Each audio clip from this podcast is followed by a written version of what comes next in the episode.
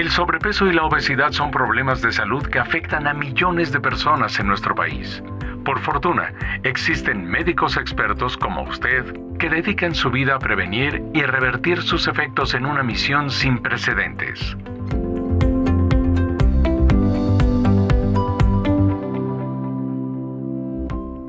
Esto es Misión SOS, Obesidad y Sobrepeso.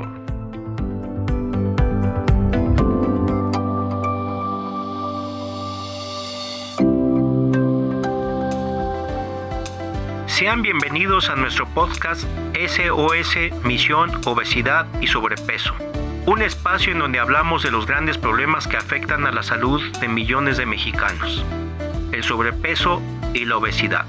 Les saluda su amigo el doctor Fernando Sánchez Aguirre, ginecobstetra con máster en climaterio y menopausia. En esta ocasión abordaremos el tema de la obesidad con un enfoque de género como es obesidad y menopausia. Como ya se ha definido en nuestras entregas anteriores, la obesidad está descrita como una enfermedad crónica, inflamatoria y multifactorial, caracterizada por el aumento de tejido adiposo y asociada a un mayor riesgo para la salud. Está relacionada con diversos factores de origen fisiológico, genético, psicológico, ambiental y socioeconómico. En este sentido, Diferentes instituciones como la Asociación Americana de Endocrinólogos Clínicos, la Asociación Estadounidense del Corazón y la Asociación Europea para el Estudio de la Obesidad, por mencionar algunas, han reconocido a la obesidad como un desafío de salud global que requiere la aplicación de un modelo de gestión de enfermedades crónicas. A continuación, algunos datos para ampliar el panorama de la obesidad en la población. Desde 1975, la obesidad se ha triplicado en todo el mundo. En el año 2016, el 39% de la población mundial mayor de 18 años presentaba sobrepeso y el 13% obesidad. En ese mismo año, 41 millones de niños menores de 5 años tenían sobrepeso o eran obesos y había más de 340 millones de niños y adolescentes de 5 a 19 años con sobrepeso u obesidad. Pasando al tema de la menopausia, podemos decir que se trata de un proceso fisiológico con efectos que impactan en el cuerpo de la mujer en distintas áreas. A nivel cerebral, se presentan los ya conocidos bochornos e insomnio. En el sistema cardiovascular, incrementa el colesterol y en general el riesgo cardiovascular. Genera pérdida de masa ósea, aumentando el riesgo de fracturas y disminución de la fuerza y de la masa muscular. A nivel intestinal, la absorción de minerales como el calcio puede verse reducida.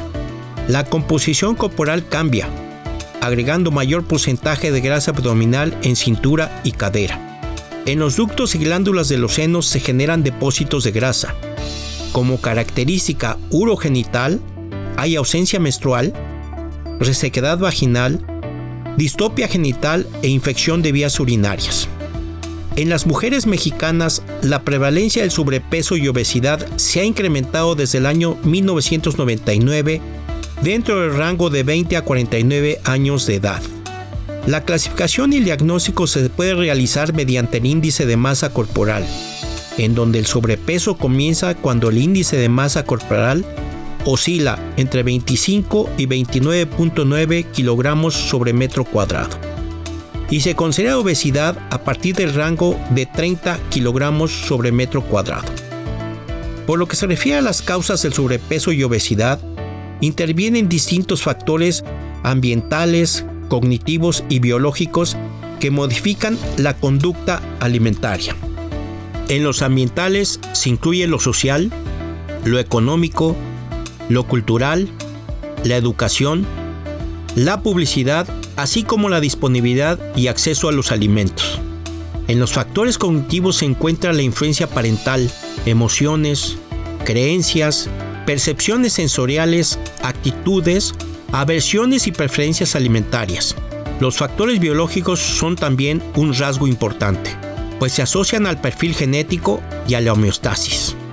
La ingesta de alimentos está regulada por un sistema neuroendocrino integrado a nivel del hipotálamo y sus diversos núcleos. El núcleo ventromedial actúa como centro de la saciedad. Una lesión en esta área favorece el incremento del apetito y obesidad, mientras que la estimulación detiene la ingesta. Los núcleos laterales actúan como centro del apetito. Una lesión en estas áreas causa disminución de la ingesta y pérdida de peso. Su estimulación causa incremento en la ingesta. El control neuroendocrino de la ingesta de alimentos responde a dos posibilidades cíclicas de la conducta alimentaria. Un ciclo a corto plazo que inicia con el ambiente del individuo y se detiene con algún signo de saciedad. El ciclo a largo plazo que inicia con los hábitos del individuo y se detiene con depósito de calorías en forma de grasa. Ambos están integrados el uno con el otro. Las hormonas reguladoras de la ingesta son de origen central y periférico.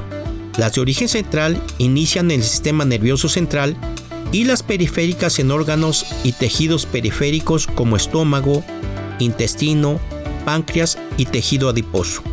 En resumen, la ingesta alimentaria está regulada por dos procesos, el sistema homeostático que ya describimos y el no homeostático o hedónico, que es el placer por comer algún tipo de alimento y se encuentra en el núcleo accumbens, en el hipotálamo y la corteza cerebral. Para estimular este sistema intervienen factores como el tamaño y color del plato, las percepciones sensoriales de los alimentos y las emociones como el estrés. El estudio de la salud de la mujer en todo el país por sus siglas en inglés SWAN, sobre el hipoestrogenismo en la transición a la menopausia se realizó en 550 mujeres de 42 a 52 años de edad con un seguimiento por 6 años. Se tomó en cuenta el peso, la circunferencia de la cintura y masa grasa.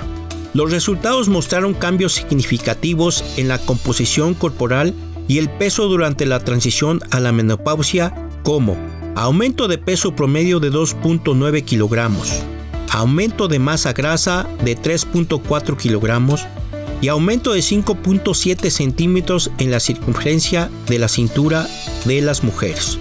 Los investigadores del estudio SWAN concluyeron que la terapia con estrógenos no previene el aumento de peso en mujeres posmenopáusicas, pero sí puede minimizar la redistribución de grasa. En el proceso del hipoestrogenismo posmenopáusico, los factores como la obesidad, la resistencia a la insulina y la hipertensión arterial incrementan el riesgo cardiovascular. En este sentido, se debe precisar que los tratamientos de la obesidad en la menopausia dependen de la ausencia o presencia de comorbilidades. La dieta y el ejercicio son la piedra angular en el manejo de la pérdida de peso. Se recomienda un programa integral de mantenimiento de la pérdida de peso, y la cirugía se recomienda después de la dieta, el ejercicio y la falla de la farmacoterapia. Para finalizar, podemos concluir que la identificación de los determinantes de la obesidad proporcionan bases significativas para generar y actualizar programas de prevención, contribuir a la disminución de la morbimortalidad por complicaciones y concientizar a la población en referencia a que los aspectos genéticos solo significan una predisposición al padecimiento. Amigos, gracias por escucharnos y ser parte de esta nueva entrega. Soy el doctor Fernando Sánchez Aguirre y los invitamos a seguir nuestros próximos capítulos para conocer más sobre el sobrepeso y la obesidad y los abordajes ante estas problemáticas de salud. Recuerden, prevenir es mejor que tratar. Hasta pronto.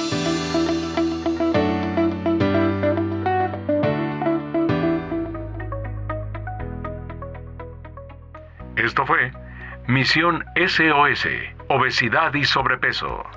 Podcast exclusivo para médicos que todos los días hacen lo posible por prevenir y revertir los efectos del sobrepeso y la obesidad.